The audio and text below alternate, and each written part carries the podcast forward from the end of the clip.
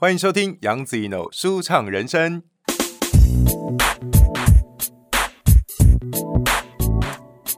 本节目在爱听听抢先首播，赶快来订阅我的频道哦！工人还在忙吗？没有啊，来。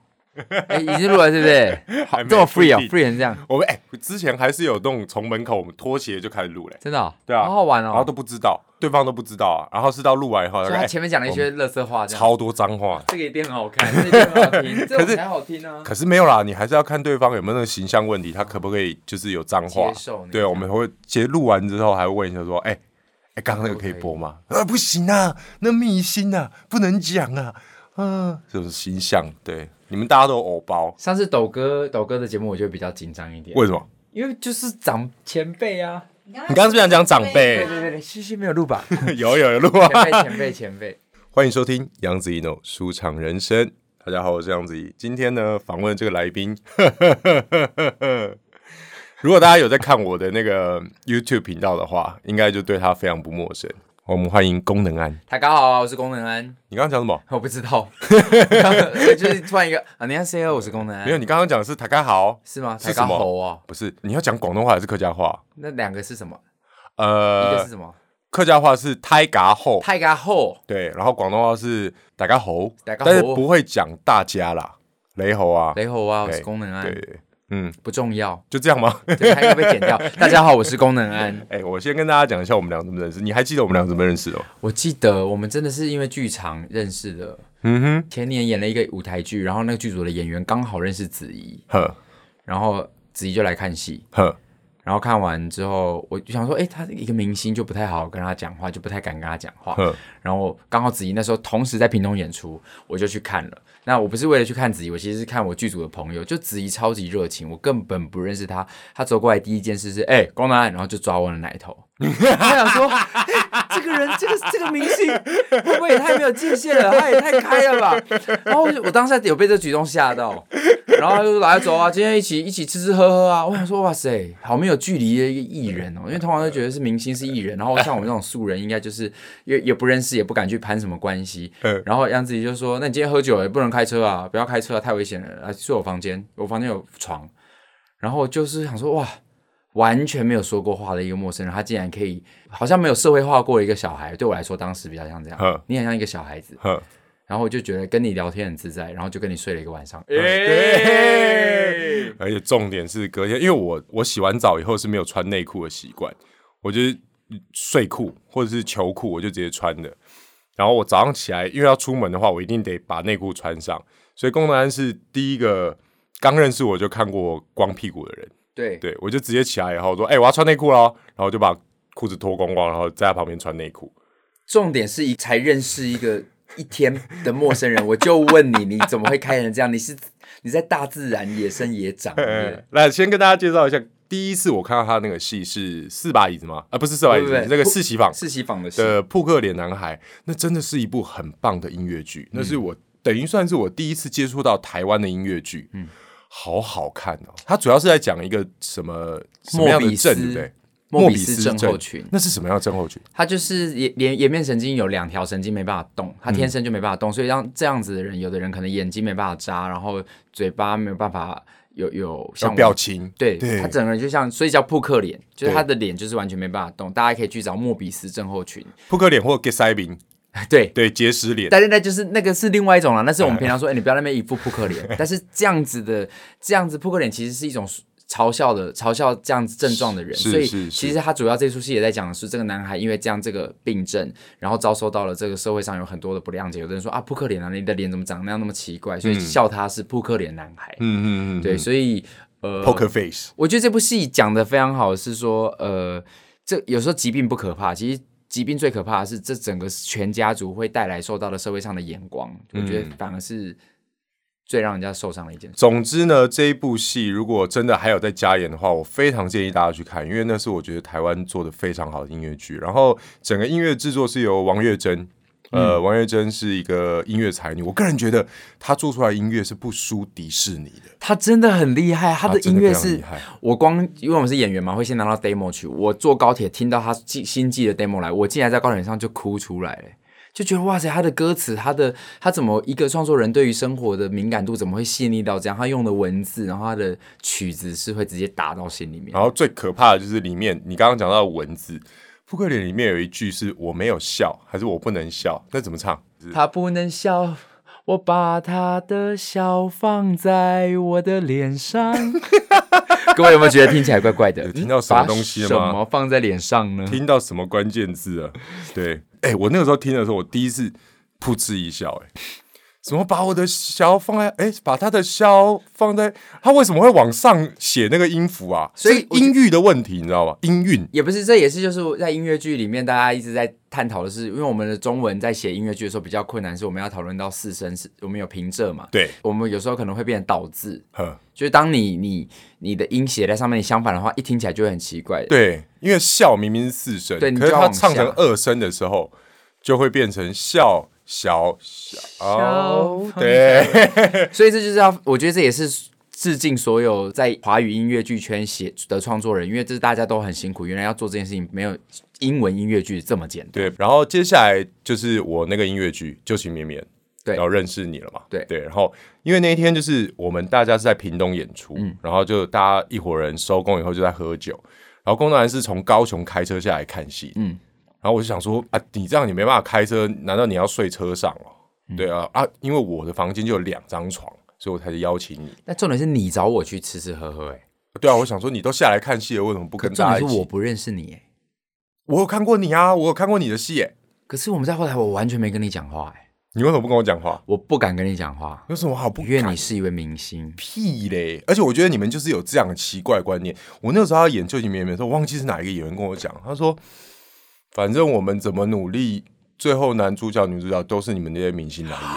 我说真的，子怡说这句话，在剧场有时候真的会听到一些，就大家彼此真的是有时候会这样子讨论，会想说，嗯，有时候真的是因为为了票房着想，你会发现说必须要真的找明星。对，所以后续还有很多音乐剧或舞台剧的邀约，我都推掉，就因为这句话，因为我真的不想要占名额，真的，我真的不想要占名额。对哦，你说你不想去抢饭？对，我不想要去抢你们饭，因为这个真的是一个非常不公平的空降部队的概念。但是子怡，你你，我觉得你也要想往另外方向想，就是因为因为你的关系，大家知道你，而如果进到剧场，而因此爱上剧场，哎，其实功德无量哎，你等于在扩大剧场圈的可能，因为让更更多人发现说，哦，原来看子怡看电视，看看看到现场，原来发现哦，现场演出原来这么有趣。他们如果愿意为了未来再去买票看剧场看戏。那其实是是对整个艺文圈还是有些帮助。那你要帮我讲话啊。好，好，好，我以为就说，哎、欸，不一定啊，他们进来看可能会留粉丝进来啊。好，好，以后会替自己讲。好了，我不要了。呃，今年我有计划，有可能会进国家戏剧院，那到时候再跟大家说。OK，来聊重点了。来，今天你来推书的，对对对，还算宣传期吗？早就没了吧？但还在宣传吧？因为你只要有卖书，你就有 income 啊。对对对对，所以其实你应该每年都在宣传啊，你就不断的卖书就好了。对对对对对，对对？那这本书的名称是《致无法拒绝长大的我们》。明明演的是小王子，为什么要取一个这么难记的名字？对啊，为什么啊？你对他说为什么会选这个名字？就觉得想要来诗意一点吧，就觉得市面上那么多书写的那么文青，那我也要来一点文青。你不知道一本书它要卖得好，它的名字一定要非常的短，而且好记嘛？是吗？对啊，你看《秘密》这本书就是卖超好啊，还有《圣经》。对啊。佛经对啊，字越少卖越好。你取一个这么难的名字，谁会记啊？可我觉得这个时代，你不觉得有些书就是说什么，就算明天起床没有太阳也没关系，就会有一些耐人寻味的字，然后其实再仔细想说啊，你到底在攻啥小？对啊，的书名。那我其实也是我要告诉你，你到底在供他小？所以就是我就是要取一个到底在供他小的书名，让人家想说，嗯，看起来好像很文青呢，翻翻看好了。哦，原来是写这个啊，买下来好了。那你那本书里面到底在供他小？我这本书里面，我这里面。我这里面书里面就是其实是用小王子做我的诠释，哎，其实再严格说起来，我觉得很像就是一个心得报告，哎啊，心得报告。你有时候你看书你会有心得嘛？嗯，那其实就是我看了小王子，我的心得，我的想法，我就把它写出来了。哦，所以其实它就是一整本小王子的故事在这本书里面，同时又有我看小王子里面我所得到的生活的体悟，跟我觉得不错的社会议题的探讨跟讨论，然后把它放在这本书里面。嗯嗯嗯，这要讲到小王子就是。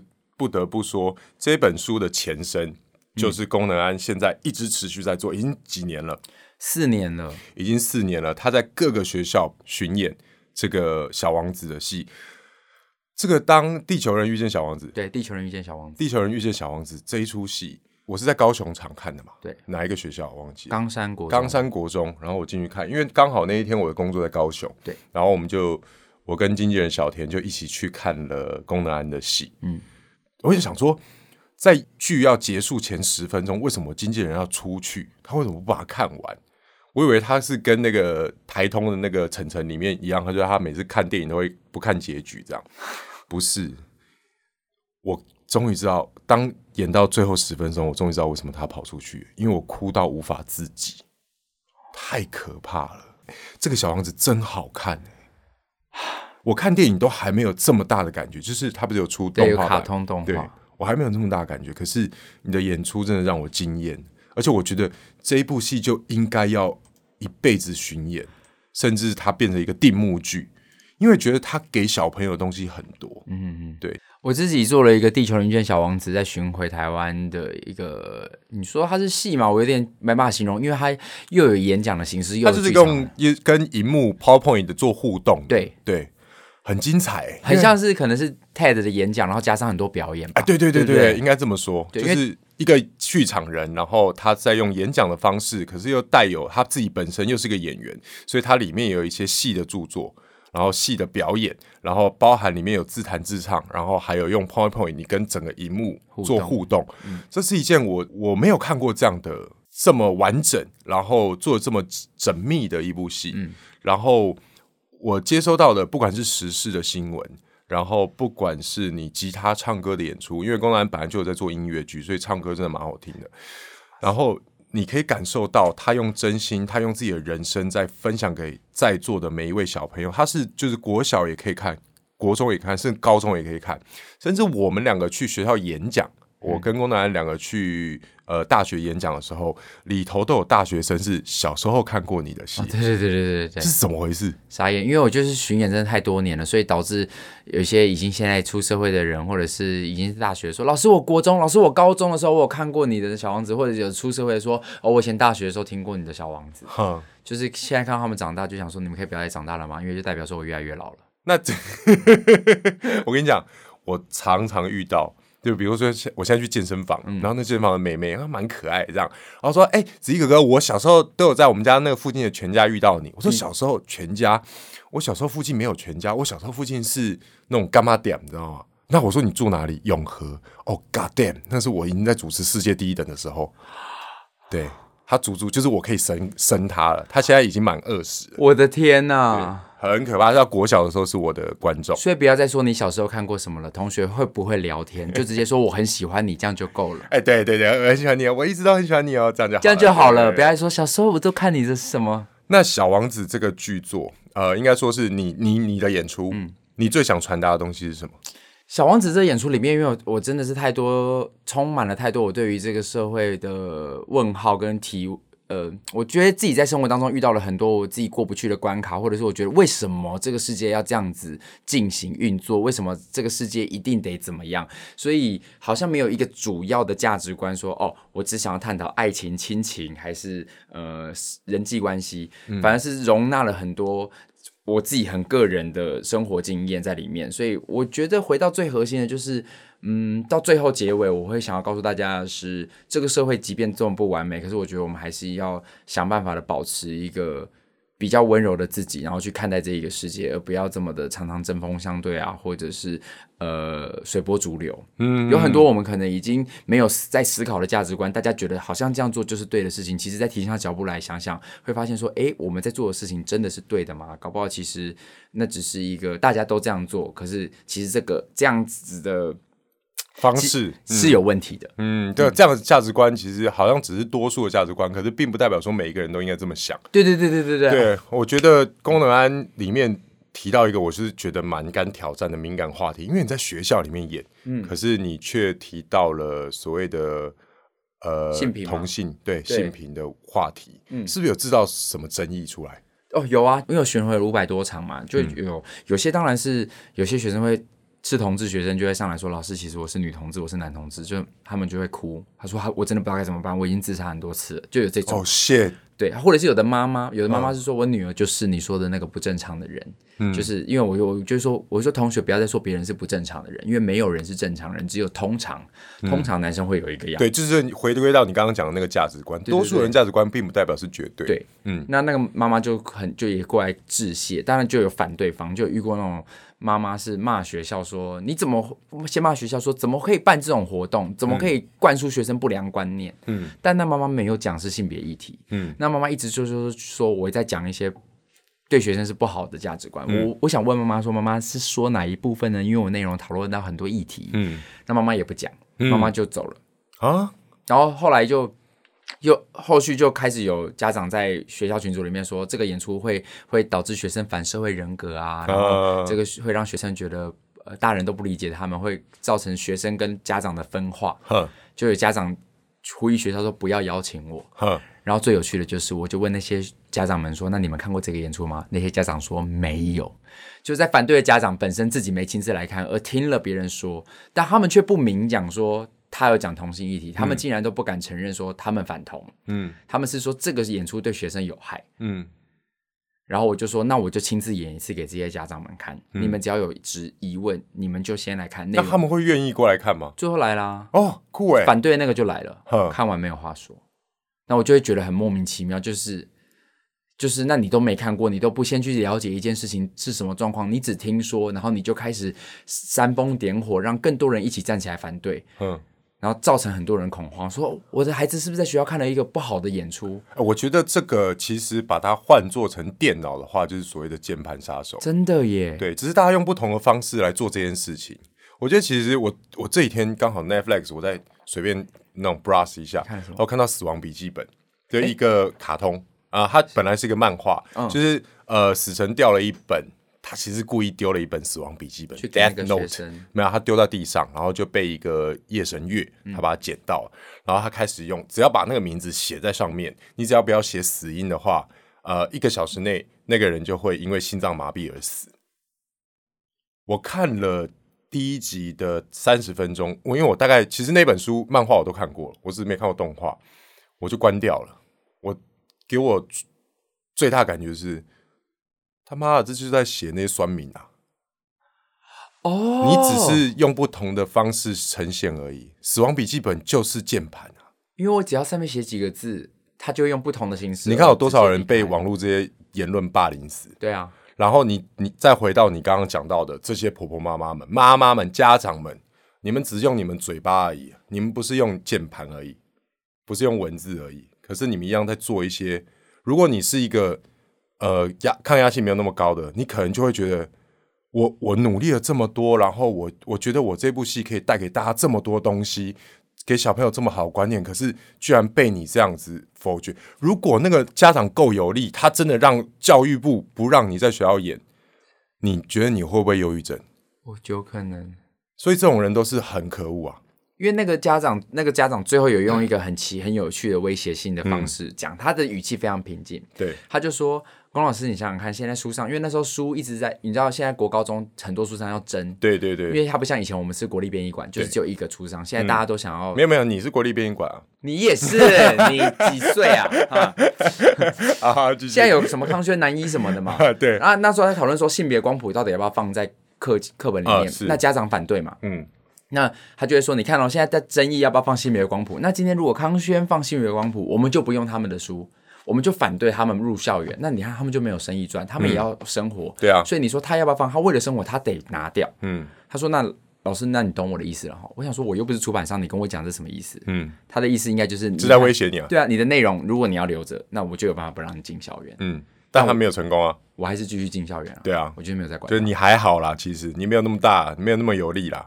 嗯，你是不是不敢这样叫人家？没关系啊，OK，你跟我无关。好，反正这一部戏呢，我觉得很棒。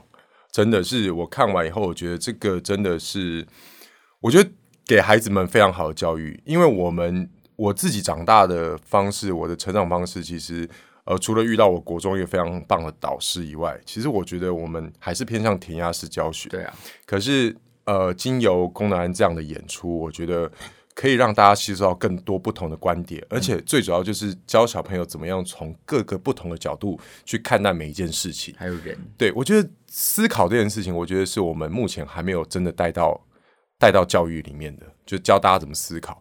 大家唯一会思考就是啊，看我不要做错，嗯，所以我们不太喜欢举手，因为我怕我举手说错了，嗯。可是你不知道你说错了，你还可以知道对的是什么，这很重要。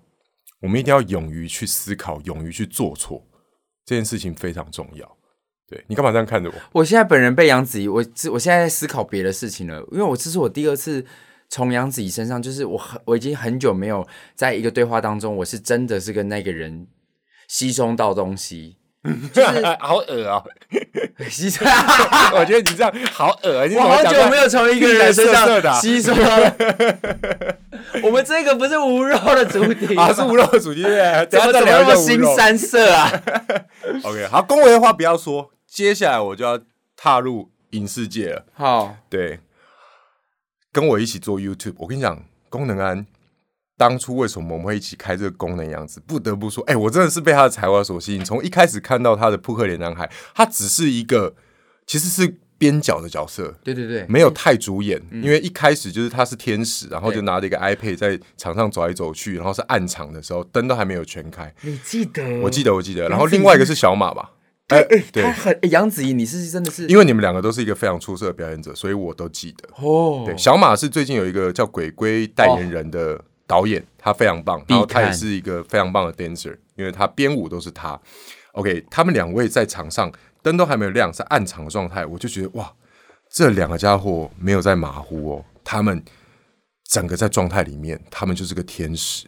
其实我非常敬佩表演者是，不管是在有没有人看到的地方，你都处在一个非常呃 stand by 的状态，准备好的状态，所以。这个时候我就已经注意到龚南，在接下来就是认识他以后，我就哎偶尔看到他在 FB 上面 PO 了他在 YouTube 上面做影片，然后他就会做一些生活日常啊，嗯、有一部很好笑，就大家可以上网查功能啊，反正他就是他掉钱，他掉了剧团的钱，我在那边就不细赘讲这些东西了，大家可以自己上网看。我就觉得哇，这个家伙的剪接我好喜欢，然后他拍摄的内容我好喜欢，我就问他说，哎，我们要不要一起来做一个节目？他原本想说，我只是去他的频道一起做一个单元而已，殊不知我就非常有主导性的说：“哎、欸，你要怎么剪，怎么剪，怎么剪。”然后我们想什么主题，然后我们就创了一个叫“功能养子”的。其实我还蛮快乐的那段时间，嗯、做的很快乐、欸，嗯，因为几乎主题就是我们想要去做的。对，然后他也就因为这样成为了我的师弟，进了我们经纪公司。然后因为这样呢，我的经纪人就可以直接接业配了嘛。嗯，然后我们就开始在做一些业配，就这个公子啊，他给我觉得说啊，这不够艺术，厂商一直在阻挠我的创作，然后就开始给我塞，你知道吗？就要回不回的。我刚哎，这边怎么剪？他要回不回，开始不开心，而且刚好那个时候要拍宣传照，然后他又在减重，他就不吃淀粉，然后就整个人变得很暴躁，然后我就 我很想跟他说这个地方要怎么改，然后我又不敢跟他讲。我就怕会触怒他，你知道吗？那接下来，因为这个影片，然后他也进入这个圈子，然后开始演一些影像的戏剧。你觉得怎么样？进入演艺圈的感觉如何？我觉得好辛苦哦。那个辛苦不是皮肉上的辛苦，那是就是真的是关关难过关关过哎。就是我不知道子怡到底怎么熬到今天的。就是他现在是杨子怡，因为他已经是 somebody 了，但必须说在影视产业，功能安这个名字现在是 nobody。所以，当你要蹲在这个地方，就是没有人知道你的时候，你你，我觉得也要非常感谢经纪人小田，就是他愿意相信这个艺人，嗯，然后他愿意签，而且重点是，我也哎，我也三十二岁喽，这不像是一个看不出来啦。但是重点是在这个产业里面，你就知道年纪越小签越好嘛，因为你有时间可以熬。呃，所以你什么时候进到这个产业的？真正靠这一行吃饭是二十三。对啊，你二十三哎，对对对，靠这样吃饭二十三。可是我其实很早就踏进，我十六岁在拍广告，是不是？然后十八岁签给宪哥，嗯，对。所以基本上你现在这个年纪来说，然后踏进这个产业算晚，然后再来就是外表，就是你还是知道说，在这产业里面，你必须要有一定程度的外表，你必须要市面上大众价值观觉得漂亮的跟帅的。但这些这些状态，我都不在这条件下，你就会发现说，哇，其实是很吃力。然后那个被选择跟被等待，但我相信不是只有我，我相信在这一个所有的路上，共同在打拼的演员们都会遇到这样的难处。所以你就会发现说，哇，真的是很难呢。那个辛苦比较是心上的、心理的累，不是肉体的累，不是那种拍戏拍到半夜，嗯、隔天早上八点还要再梳化这种，嗯，而是心理上的那个煎熬。嗯，哦，这这你你这样讲，真的可能要真的进入演艺圈才会懂。那你觉得，呃，舞台剧、音乐剧跟影视，呃，或是 YouTube，嗯，你比较喜欢哪一个？哇塞，我很难抉择。YouTube 我先把它放在一边，因为 YouTube 你会发现，你看我这样，我连我自己的频道我都要经营不经营的，就是代表说我其实并没有觉得我一定要成为一个 YouTube。你没有把重心放在上面。对，我就是觉得有好玩的东西我们就去做。像子怡最近有突然给我一个新点子，我觉得好玩，那我们做这这一档。然后剧场我觉得很迷人，是很现场的，然后它很真实。嗯。但影视的话，我我自己觉得也很棒，是它更真实，是因为它很它很细。嗯。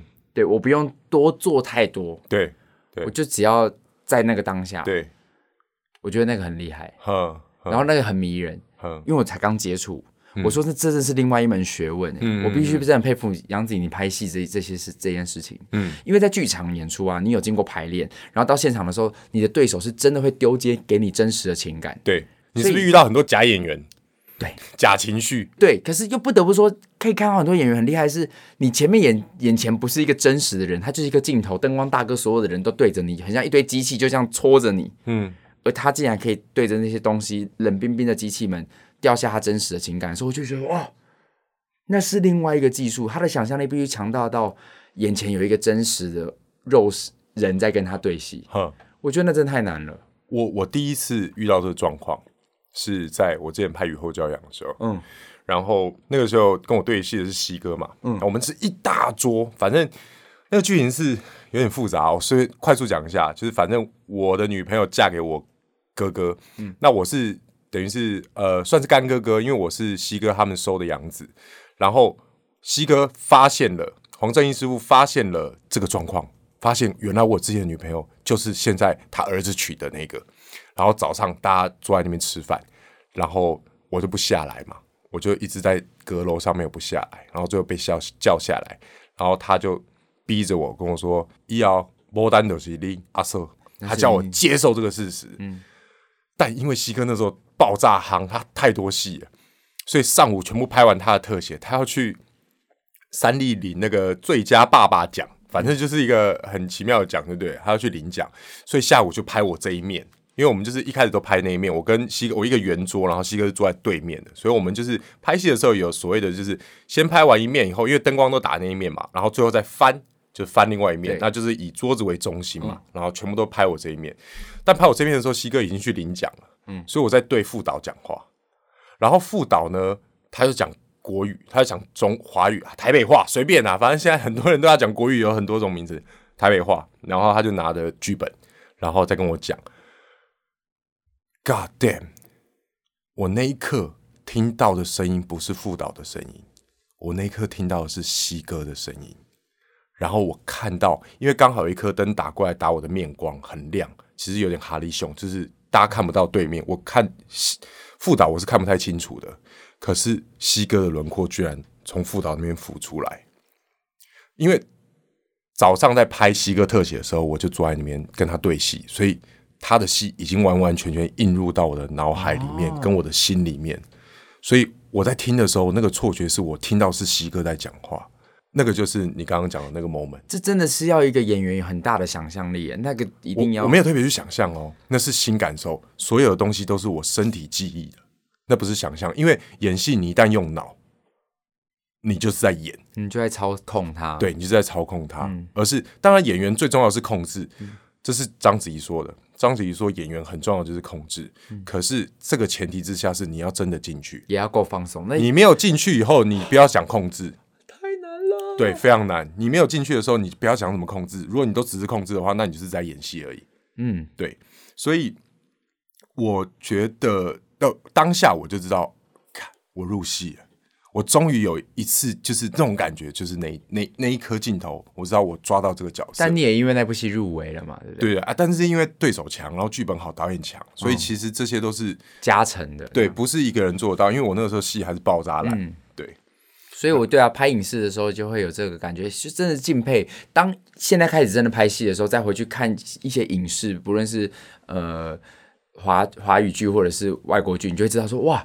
他现在真的有可能是早上八点刚梳化完就直接来上这一颗镜头，但他竟然可以做到这样，你就会开始想这些演员怎么办？你说早上八点哦，因为看脸水肿了，眼睛还没，你会看眼睛还红红，你会开始推测他们的。时间，或或者或者是因为他可能戏份不多，嗯、然后他一来就要开始爆哭，然后你就想说他应该就是可能是大特，嗯，他可能是对，或者是可能大特可能就是呃来客串，然后当然他只有一两句台词，然后没有台词，我们叫临演，对。对，嗯。但他可以把情绪直接做到这边，那他可能是上一场的拍完，他刚吃完便当来梳化完直接上，那他可以给这么真实的东西的时候，我说哇，这到底怎么办到的？训练了，然后经验，对啊，对，呃希望你未来就是在演艺圈，就是影视上面也可以更成功。我们还没有要做结尾哦，我现在开始讲的是，但是听说你在外面工作，不管是剧场还是拍戏的时候，嗯、你会吃素便当啊？会哦，为什么？尤其哎，连演讲都是，也有老师问他说：“老师，你吃素吗？”我说：“我没有。”哎，但是你太麻烦的话，你不用有素料，就是我只要不要有肉。为什么？为什么？为什么？因为我会想要让自己在工作的状态的时候身体是轻的。所以你觉得吃素会让你身体状态比较轻吗？我觉得会诶，我因为我有一段时间真的是有真的是都不吃肉。为什么？我觉得那都是加成的，那个很多很多很多，我不是那种某一个 moment 说哦，我决定我再也不吃肉了。因为即便我现在我还是一个会吃肉的人，对。但是我有很多时候我会选择，当我有的有的选的时候，我的身体会直接告诉我说，我今天就是不要吃肉，不是我逼我自己，而是我身体就是不想吃肉。哦。甚至我一吃的时候就有有点恶心。嗯嗯嗯。我不知道，我觉得那些很多复杂的组成，包含了可能大学上通识课，我第一次知道说，原来吃素可以环保这件事情是节能减碳。嗯嗯嗯。是包含了那些。那些动物们的废气排放量是可以破坏大气的，他们的碳排放量。对，嗯，可能有这些知识以外，然后那时候就练习每个礼拜一无肉哦。但是我有的时候会忘记，就说啊，对，今天礼拜一为什么还吃？嗯、那是规定性的。嗯、然后到了当兵的时候，因为穷，当兵钱没有钱，可是那时候当兵的单位有一个素食店的阿姨对我们非常好哦，真的、啊，对，她就是非常真的是节善，每次。我们夹了一大堆东西，他说随便拿，是二十块就好，三十块，哼，就是他很照顾我们这些。啊，你们为什么你们放饭不是大家一起吃吗？哦，因为我是替代役，哦、所以我们在那个中心新村生活的时候，有一个阿慧姐，哼，只要基本上在中心新村的役男们大概都知道阿慧姐是谁，对，然后他就对役男们非常好，然后钱都乱刷，说啊弟弟随便给啦，对，哇，好棒哦，嗯，那不是阿兵哥也可以去吃吗？我不知道他怎么对，他对我们真的非常好。如果我们很常在中心新村拍戏啊，如果你未来访问到什么韦礼安啊，他是我学长嘛，然后苏打绿的阿福哥，他们一讲阿慧姐，他们就说哦，阿慧姐，哦，他们都在那边当兵。对，我们都一起在那个时候表演，我们是公益大使团，嗯嗯嗯，所以就是在那边的公益大使团一男。现在好像阿慧姐身体不好，好像就收掉了哦。但是只要早期在那边的都会知道阿慧姐。哦，那听到大家如果在那边服役的话，应该会很有感觉。哦，所以你那个时候就会开始。比较选就是没有肉的餐，对对对对对。然后我唯一有一次印象深刻的事情，有一句英文真的说的非常好，叫 “You are what you eat”。你吃什么，你就是什么。当然不是说你吃猪，你就是一只猪。嗯、我正想要这样讲，那跟你讲，那我吃香蕉，我就是一根香蕉。哇，我们俩好屁哦！这个节目真的可以值得听下去 吗？苏达那一集更屁。各位听众们，你可以考虑要退订这个节目了。OK，继续。就是我去上一个。无独有偶剧团的工作坊，哦一个外对外国老师来教偶戏这样。然后有一天我在排练场的时候，我就突然闻到一个很重很臭的味道，是那种有人放屁。我必须说对不起，我要先对不起我爸，出卖一下我爸，是我爸爸身上的味道。我想说，怎么会有一个爸爸级的味道？这个体味这么浓厚，那那是一种很复杂的体味。然后可是我身边没有，这有点性别刻板印象。可是我一直都觉得女生身上很有趣，是她一种散发一种淡淡的清香。我很少会遇过比较臭的女孩子，嗯，我自己啦，嗯，而我想说身边没有这样子叔叔级的人物，可是那就是一个叔叔的味道，到底哪来的？嗯，但我旁边是一个女生，我经常再靠近一点点，我非常确定是那女生身上发出来的味道。你确定她是女生？她是女的，我就是真的有，你有确认？我有确认。你怎么确认？她就是女的。好，不讨论。然后我后来就开始观察，因为我们那个礼拜都住睡在宜兰，啊、我就观察她的生活作息，是真的耶，就是吃烧烤啊，大鱼大肉，嗯、然后跟喝酒。好，他不是从嘴巴散发出来的，他的身体的流汗，因为我们在那边工作是没有开冷气的，好，他散发出来那味道就是浓厚。我那时候就发现说，哇。那因为我那时候我大学还有一个跟我很好的老师，他姓詹，嗯、他到现在还是我的好朋友。他是吃素的，嗯嗯嗯。然后他你就闻你老师的味道，我就问他说：“哎、欸，吃素的身体的身上味道是不是比较淡？啊、连排泄物是不是都比较美，味道会比较轻？”他就说：“其实还是真的会有差哦。”嗯。然后我就因为我自己也是一个希希望我自己，我觉得那是一种礼貌，我希望我自己身上是不要有什么味道的人。对、啊，我就会尽量开始选择清淡跟不要有什么肉的食物。哎、欸，这是真的。这是真的，真的，因为我现在都不会闻到自己身上有汗臭味这件事。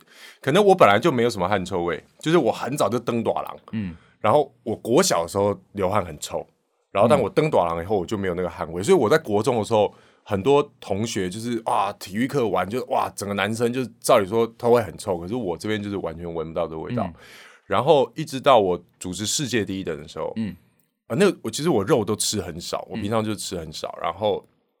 我们计划就是因为太阳很大，我们在非洲四十五度。他说：“哦，因为我然后我腾巴特嘛，我完全打上半身赤裸。然后说那子怡，我可以借你的那个 T 恤来遮太阳嘛。我说你拿去啊。然后因为流汗很湿嘛，他就遮着，因为还是怕晒，湿也没关系。然后就他闻那个汗一点臭味都没有。然后等我们那一趟外景回到八大的时候，我就配音。”录音师就跟我说：“哎、欸，听说你汗是香的、欸，口耳相传，变得这样，以讹传讹就是这样来的。哎、欸，但是各位，我跟子怡，我们两个专业不是医学，所以如果真的用医学的科学角度，有人说哦，这根本没有根据，什么吃肉身体会臭什么，那这是人的问题，不用不用太严格来对待我们刚刚那段对话。哎、欸，你现在很怕网友的。”哎，就是我觉得有时候有些正义魔人嘛，就觉得哎、啊，你们又没有医学根据讲这个，可是那你就去查资料，然后帮我贴上来，然后给大家看一下。可是你知道我们人人生活总是要有一些信念嘛，所以我就会相信说我的身，又可是那身体的感觉是很直觉的，就是你会知道有一阵子我都减少肉量的时候，我觉得我的身体非常精神，嗯，就是那个感觉是不一样的，对，对你自己一定感觉得到。吃肉的时候就是会我会有一种浑浑噩噩的感觉，嗯、就是混沌感啦，对那 KS 的感觉，我也不知道该怎么形容。嗯 OK，所以你尽量在你的工作时间，你可以选择素食，因为我觉得演员真的是要保保持一个非常好的状态。那你有没有特别喜欢什么样的素食里面？你特别喜欢什么东西？先讲不喜欢，我真的是非常不喜欢素肉、假肉。对，我必须先说，我先说对不起，对不起。我以前小时候有年轻的时候，我真的有，你看有多怕网友，我真的有觉得说吃吃素肉的人真的很变态。嗯，我想说吃素肉，它这个逻辑到底是什么？好，如果有人是因为宗教说哦，我不能杀生，好，那我吃素肉。可是我不能杀生，就代表说我我我必须对这些生物无欲望，我必须练习到这个。可是你明明就说你不能杀生，可是你在你还是有渴望想吃他们的欲望，所以你去吃素肉，那你为什么不？为什么有这个念头？我就觉得很。吊诡哦！但我长大才发现说哦，不对，就像骑脚踏车一样，你你一开始没办法骑两轮，你需要辅助。嗯，所以可能对于有些人刚吃素人来说，他真的很痛苦，他没办法戒断那个欲望。嗯，他必须先靠素肉来辅助他慢慢进到成为一个素食者。嗯嗯嗯。因为小时候就觉得说吃素肉的人到底在想什么？你明明就不能吃肉，你明明就主张不杀生，可是你还要模拟一个杀生状态的一个食物，嗯，去吃进去。嗯，但我后来可以理解这件事。这个这是一个点，没有错。嗯，这也是我我后来理解。然后我最近有一个新的认知，嗯，就是饮食这种东西其实是个文化。哦，你吃的是一个文化，就是当我今天想吃霸王，我我要吃的不是里面的肉，我要吃的是霸王这个东西，这个文化，对这个文化。哦，所以那那如果里面不装肉，我要装什么啊？就会用到素肉。你懂我意思吗？哇，杨子怡，你今天开我第二关哦！刚刚你这样听起来好色哦。对，我先从他身上吸收到一点东西，然后我今天又白被他打开了一些身，对，又吸走，然后又打开，你又开了我另外一些眼。对，就是大大致上是这样，哪一种眼？你不要再讲下去。我跟你讲，我巡回的时候，真的有校长真的很喜欢乱问问题。他就他问国中生，我让校长或者老师们，有时候在演讲场合上，你不要去丢太多问题给学生，因为学生就会回答很屁的东西。嗯嗯。因为他就说今天。今天老师，龚南南老师来跟跟你们演讲《小王子》，他要打开我们第三个眼睛，请问同学是什么眼呢？学生说屁眼，现场笑到不行，校长说不对，是心眼，心里面那个眼睛。我说校长你不要问，你就直接讲，因为学生一定会回答你奇怪的。如果他回答你错啊，他如果回答马马眼怎么办？哇，你直接讲出来，讲出来没有讲 OK 马屁。对啊，好，你这样讲，你回到小王子，我就想问一下，你觉得小王子对你而言，你的意义是什么？嗯，我觉得。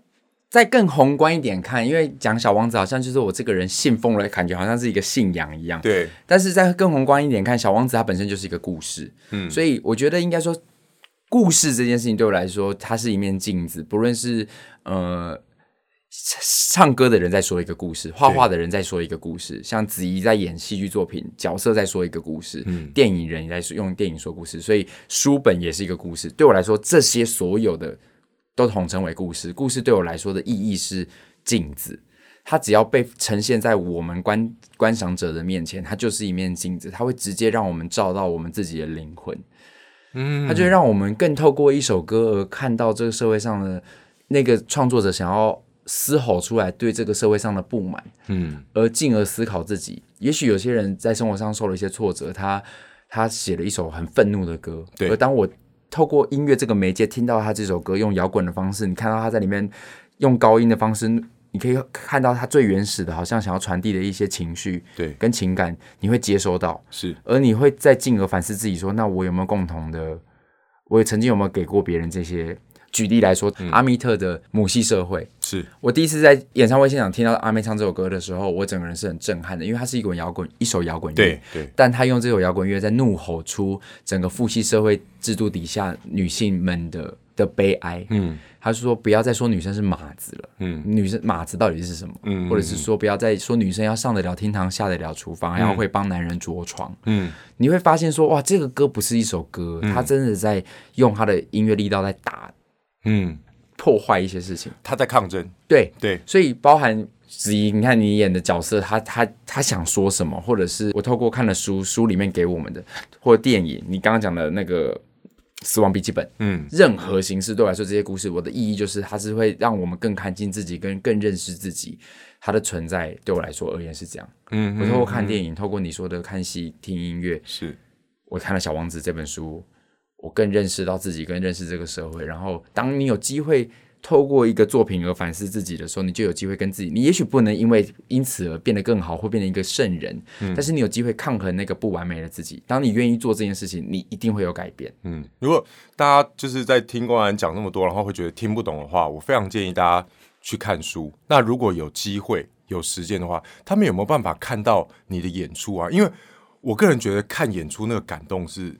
到现在我都印象非常深刻。当然有，那要怎么样？因为你好像都在学校演出哎。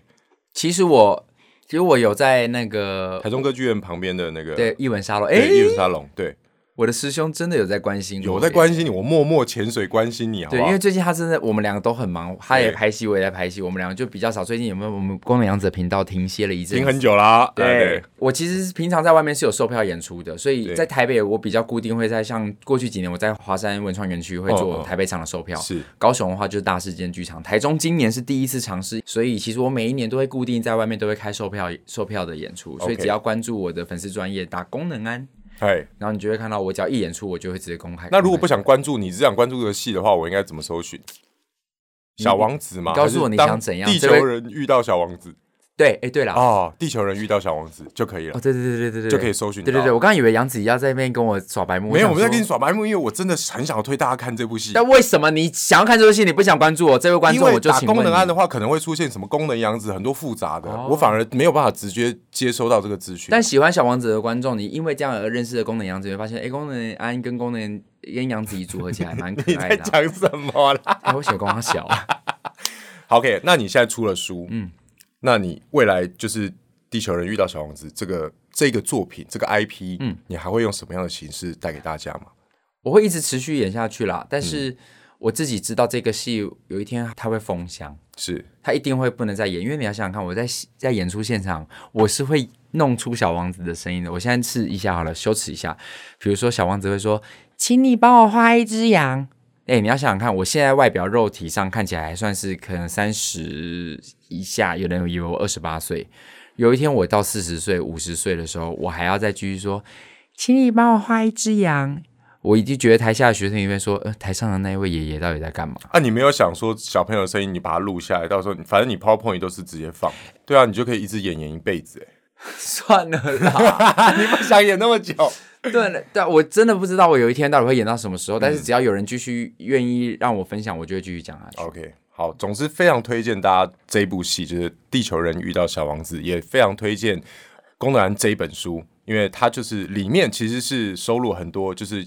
地球人遇到小王子这个舞台剧，现在没有在演出的内容，嗯、之前演出的内容，然后他把它记录下来，然后记录在这本书里面。嗯、这本书叫做《致无法拒绝长大的我们》。对，到现在我都还没有记得这个戏名。那也非常希望大家可以支持宫南安，就是他的 IG 还有 Facebook，还有我们的功能样子。Yes，最近有一个新的计划要做了哈，嗯、大家可以期待一下。拭目以待。好，今天非常谢谢宫南安来上我们的杨子怡的舒畅人生。谢子怡，OK，大家拜拜，拜拜。